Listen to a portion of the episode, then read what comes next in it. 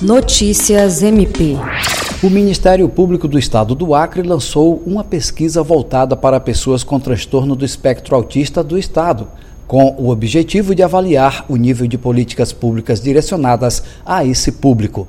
Por meio de um questionário online disponível no link, indivíduos diagnosticados com TEA, seus familiares, bem como aqueles que têm suspeita ou estão em processo de diagnóstico podem responder a perguntas que fornecerão uma visão dos atendimentos, necessidades e desafios enfrentados. A iniciativa integra o projeto TEA Eles Não Estão Sós, desenvolvido pelo Grupo de Trabalho na Defesa dos Direitos das Pessoas com Transtorno do Espectro Autista, do MPAC, e as informações fornecidas serão armazenadas em um banco de dados para auxiliar as atividades do grupo. Jean Oliveira, para a Agência de Notícias do Ministério Público do Estado do Acre.